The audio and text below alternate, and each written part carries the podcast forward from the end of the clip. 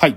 ということで今日はサスケオールスターズの話なんだけど、よ、吉村さん、サスケをちゃんと見たことないんですかじゃいや、なんか1、2回見たことあると思いあ。ますけど。ああー、そう。あまあ、まあ別にあんなものはまあ1、2回見れば十分ですよ。ちょっとサスケのじゃあまず概要をね、知らない方のために言うと、TBS がもう長らくやってるスポーツエンターテイメント番組ですよ。サスケっちゅうのはね。正式名称は、究極のサバイバルアタック、サスケというらしいんだけど、もうどんぐらいやってるかっていうとね、1997年から2000、まあ実は19年までで、今までで37回やってる。うん。うん。ちなみに、あのー今月末、10 12月29日の年の瀬の19時から、第38回、サスケ2020忍者ウォーリアーっていうのをもう放送が決まってる。うん。だから、今までで37回、今度38回目が放送されるっていうのがサスケですよ。で、番組はどういう経緯かというと、もともとは、その90年代後半に大人気だった筋肉番付って番組がね、それ、この1コーナーとしてスペシャル企画として始まったんだけど、その筋肉番付って番組が終わった後も、サスケっていうのは独立して、だからそれが2002年の秋からなんだけど、それは第10回大会以降は独立した番組としてずっと続いてるっていう感じ。で、すごく簡単にサスケの、なんていうかな、番組の構成を言うと、100人のやつが、なんかアスレチックみたいなやつに、ちょ、挑戦していくんだよね。100人がね。100人が順番に。そう。で、その順番に、じゃあファーストステージっていうのをクリアすると、それクリアできたやつがセカンドステージ、サードステージ、よ、ファイナル、ファイナルステージっていくんだけど、で、ファーストステージ、セカンドステージは時間、タイムリミットがあるから、タイムリミットまでに、そのゴールまでたどり着かなきゃダメ。で、サードステージはどっちかというともう腕力とかひたすら行くから、まあ時間使ってもいいんだけど、でももうとにかく腕がパンパンになるから行かなきゃいけない。で、最後はファイナルステージで綱登りね。もう何十メートルの上を綱でとにかく登っていくって、それで完全制覇なるかっていう、そういう大会ですよ。で、すごいのは、これもう日本中の人がこれに出たいから、その、100、まずその100人に入るのが大事、じゅ難しいんだよ。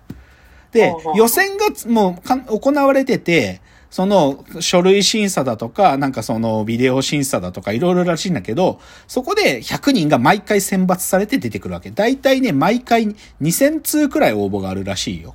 人気だね。そう。で、まあ芸、芸能人とかも出るからさ、厳密に200分の100っていうわけじゃなくて、もっと少ない狭きもんなんだよ。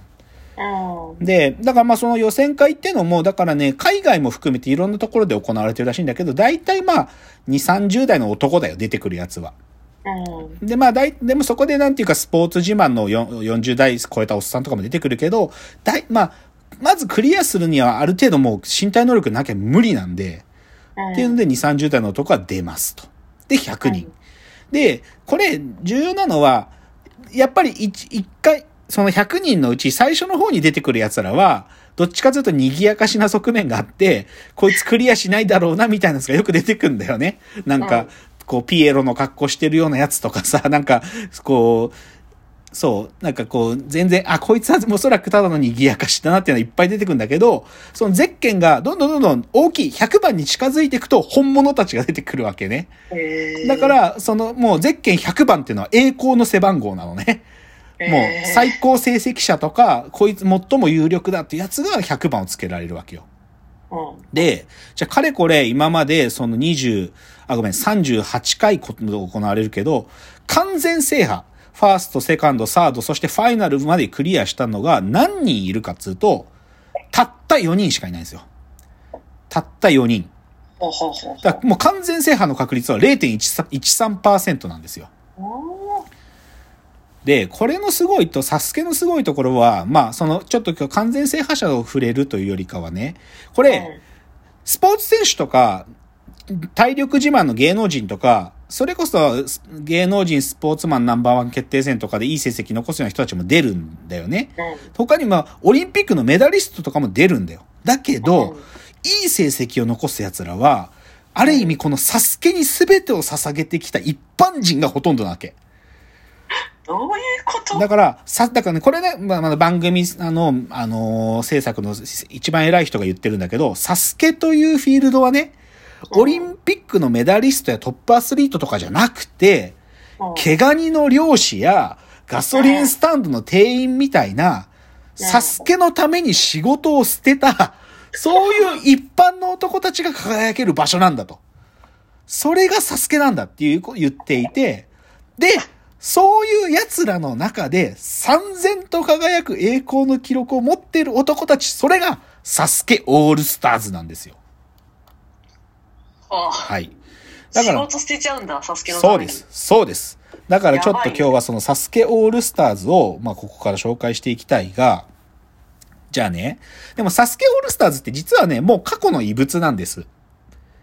今現在のサスケはもう新世代や次の世代に受け渡されているので、サスケオールスターズたちは、どっちかというともう引退しています。そのほとんど。うんだけどね、うん実は今年の年末はサスケオールスターズのうち2人が復活するんだけど、ね？だけど、だからつまりサスケオールスターズは番組、この、サスケという番組の初期に非常に活躍した人たちなの。でいつこの言葉が生まれたかっていうとね、第6回大会ぐらいから番組内で有力選手のことをサスケオールスターズって言い出すようになったわけ。で、でね、でだんだんなんか、その、ある大会で、じゃあ山田ってやつが一人いるんだけど、山田以外のオールスターズ全滅とか、その、サスケオールスターズ全員はファーストステージ突破とか、そういう風に言うようになって、最初は有力選手を指す言葉だったんだけど、特定のメンバーを指す言葉にだんだん変質していったの。うんで、具体的にはもう正確に言うと6人のメンバーを指す言葉なんですよ。うんちょっと順にこの6人紹介していきますね。1人目が山田勝美。彼がまあ一番有名人ですが、ちょっとその職業サスケだから、彼らは職業サスケということを徹底するために、いろいろ本当の職業転々としてるんですよ。ちょっと彼ら、名前と一緒に職業の変遷紹介しますね。山田は、まずボンベの配送業というのをやってました。そしてその後無職になります。で、鉄工所アルバイトと野球場のビール売りを掛け持ちしながら、鉄工所の社長になりました。それが山田です。はい。次、山本慎吾。彼は、彼はガソリンスタンドの、まあ、リーダーだったんですよ。エリアリーダーだったんですよ。その後、無職になります。で、その後、自動車整備工場を勤務し、今はトレーニングジムを経営しています。すごいじゃん。次、毛ガニ秋山。秋山和彦と。彼完全制覇者なんです、最初の。彼は毛ガニ漁師でした。うんだけど、か秋山、ちょっとね、目がよ、あの、少し悪いんですよ。目がねうん、少しもともと弱視で。なので、彼は北海道高等盲学校に、あの、行くんですけど、で、その後は、あの、あんまさん、治療院として、あの、今やっています。で、次。すごいね。そう。で、武田さん。で、この人は、どっちかというと職業、サスケで、職業投げ捨てるみたいなことあんましなくて、岐阜県の消防士です。伊比郡の消防士さん。ずっと消防士の格好で、サスケも出てました。で、その後、スポーツトレーナーに今なられています。で、次、うん長野誠。これが、二人目の完全制覇者なんだけど、この人は最初の山田勝美に憧れてサスケに出てきた男なんだけど、彼は第28コンピラ丸船長、つまり漁師さんです。はい。で、それは彼漁師をしながらサスケに挑み続けて、今は第50コンピラ丸船長をやってます。今も漁師さんです。で、さはい最後の6人目が白鳥文平さんという方で、この人は、まあ今ちょっとそのもう名前が変わっ自治体の名前が変わっちゃったので、千葉県の印旛村役場の公務員さんです。で、彼はちゃんと公務員のお仕事をずっとしながらサスケに出てた人です。という、この6人がサスケオールスターズなんですよ。まあ今の話聞いてわかる。ただの人でしょ？ただの一般人ですよ。みんな優秀な感じ。そうそうそうそう、そうそう。で、なんで、でね、まあちょっと全員6人が6人同じタイミングに活躍したかっていうと、ちょっと時代にズレがあって、さ、山田、山本、秋山っていうのが、大体初期の3から10回大会、3回目大会から10回目大会に活躍したの。で、武田長野白鳥文平が、まあ大体11回から17回大会っていうのが彼らの時代だったって感じなんね。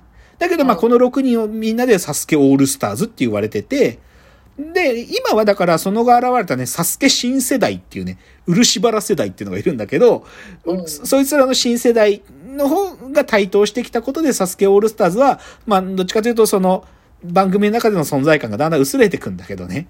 ただ、オールドファンたちはもうサスケオールスターズ気になってるから、サスケオールスターズ頑張れって思ってるわけよ。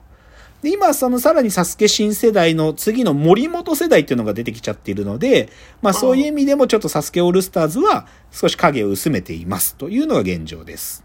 はい。で、今日僕が言いたいのは、でもこのオールスターズ6人いるんだけど、その中でも際立って、異常な情熱を持ったサスケが生んだモンスターがいるんですよ。モンスター。そう。はい。それを今日はもう徹底的にやりたくて、それが誰かというと、山田勝美っていう男なんですよ。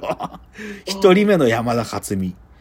で、こいつが、まあまあ、言っちゃえば、ミスターサスケですよ。ミスターサスケ。うん。もうミスターサスケって呼ばれてんだよ、番組の中で。ミスターサスケ。まあ、ウィキペディアに書いてある紹介文読むと、サスケに人生を捧げた男っつって。そう。で、なんでそこまで言われるかっていうとね、いや、まあ、当然山田が、こう、サスケに挑む、その姿勢ね、それが、ちょっとね、際立ってるんですよ。他の人たちから比較すると。うん。で、それはもう言っちゃえば、山田のそのサスケへの取り組みっていうのが、後にサスケに挑む人たちに大きな大きな影響を与えるぐらい、山田はすごい画期的なことをやり出したわけ。イノベーションって言ってもいいけど。だからちょっと最初、今日は山田のイノベーション、山田が生んだイノベーション、まず山田のちゃんとした側面喋りたいんで、ちょっとその山田の生んだイノベーションいくつか紹介しますね。じゃあ次のチャプターです。